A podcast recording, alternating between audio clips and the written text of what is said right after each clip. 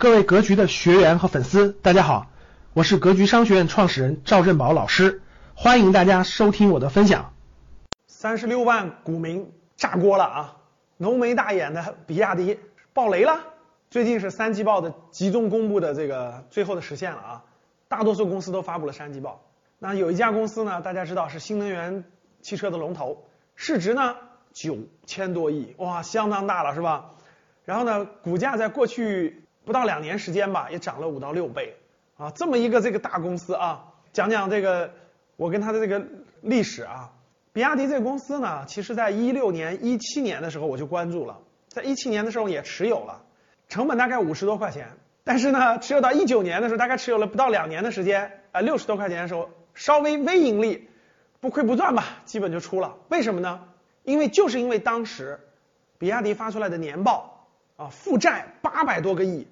然后呢，利润非常低，呃，当时我觉得这个公司其实很难有大的这个利润的上涨的这个空间，呃，虽然是好行业啊，但是我觉得这个投不不停的投入啊，投入非常大，我就放弃了。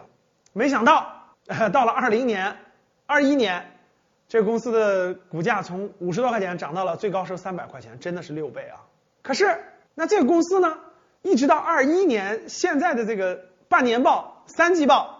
啊，营收虽然在增长，但是增收不增利，啊，利润还是不断的下滑。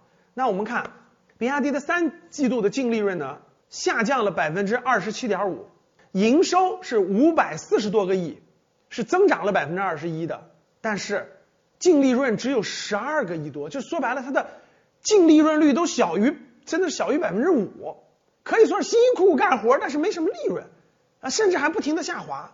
上游还受这种锂价呀、各种原材料成本的上涨，下游呢，这个虽然卖的汽车在增多了，但是没有利润，所以这种公司我就不敢碰，重资产还是对吧？我就不敢碰，我也不愿意碰，我现在也不持有这个公司，啊，但是它过去真的是过去几年是个大牛股是吧？翻了五到六倍，像这种情况你会怎么决策呢？我可能没有赚这个钱的命，对于优秀公司、优秀行业、优秀公司、优秀价格。在公司是否优秀上啊，我一直有很多的疑问。重资产啊，负债率这么高，对吧？增收不增利，这样的公司我不敢持有。你呢？你是如何看待这样的公司的呢？感谢大家的收听，本期就到这里。想互动交流学习，请加微信二八幺四七八三幺三二二八幺四七八三幺三二。欢迎订阅、收藏，咱们下期再见。